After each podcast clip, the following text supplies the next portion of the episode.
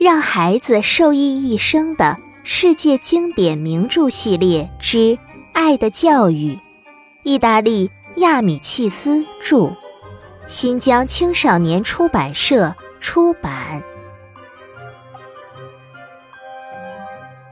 上一章，恩里克和朋友重归于好了。接下来，让我们一起收听第三十二章：春天。四月一日，星期六。今天是四月一日，春天来了。仅仅三个月的春天就从这一天开始了。今天可算是一年中最美好的一天了，我的心情特别好。克雷蒂让我后天跟他和他的父亲一起去欢迎国王。他说他的父亲还跟国王认识呢。还有，母亲也答应我。后天带我去参观瓦尔多科大街的幼儿园。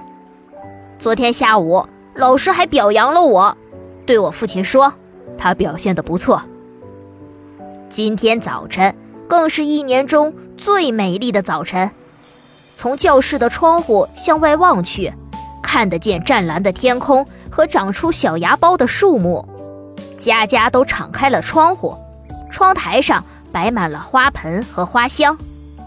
花长得郁郁葱葱的，花园里那带着泥土和草香的空气从敞开的窗户进入教室，让人感觉像是在田野里漫步。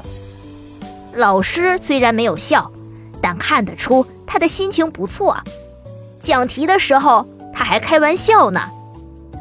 远处传来铁匠打铁的声音，教室对面的一个窗子里传来妇女哄宝宝睡觉的歌声。远处的切尔纳军营响起了军号声，所有人都特别高兴，连书呆子斯塔尔迪也微微的笑着。有那么一阵儿，打铁声急了，妇女的歌声高了，几乎听不到老师的声音。于是，老师停下来，缓缓地说：“微笑的天空，歌唱的母亲。”辛勤劳动的男人，认真学习的孩子们，多美的画卷啊！放学时，孩子们从教室一出来，就欢快地跺着脚，哼着歌，就像明天要放假一样。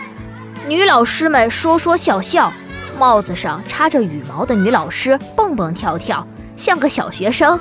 家长们也说笑着。克罗西的母亲提着菜篮子。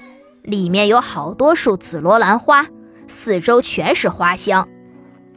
来到街上，我看到正在等我的母亲，便跑过去说：“我真高兴，为什么今天我这么高兴呢？”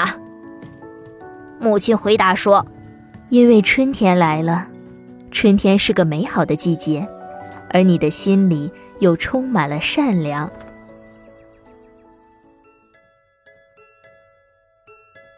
春天来了，恩里克高兴极了。接下来，在春天里会发生什么美好的故事呢？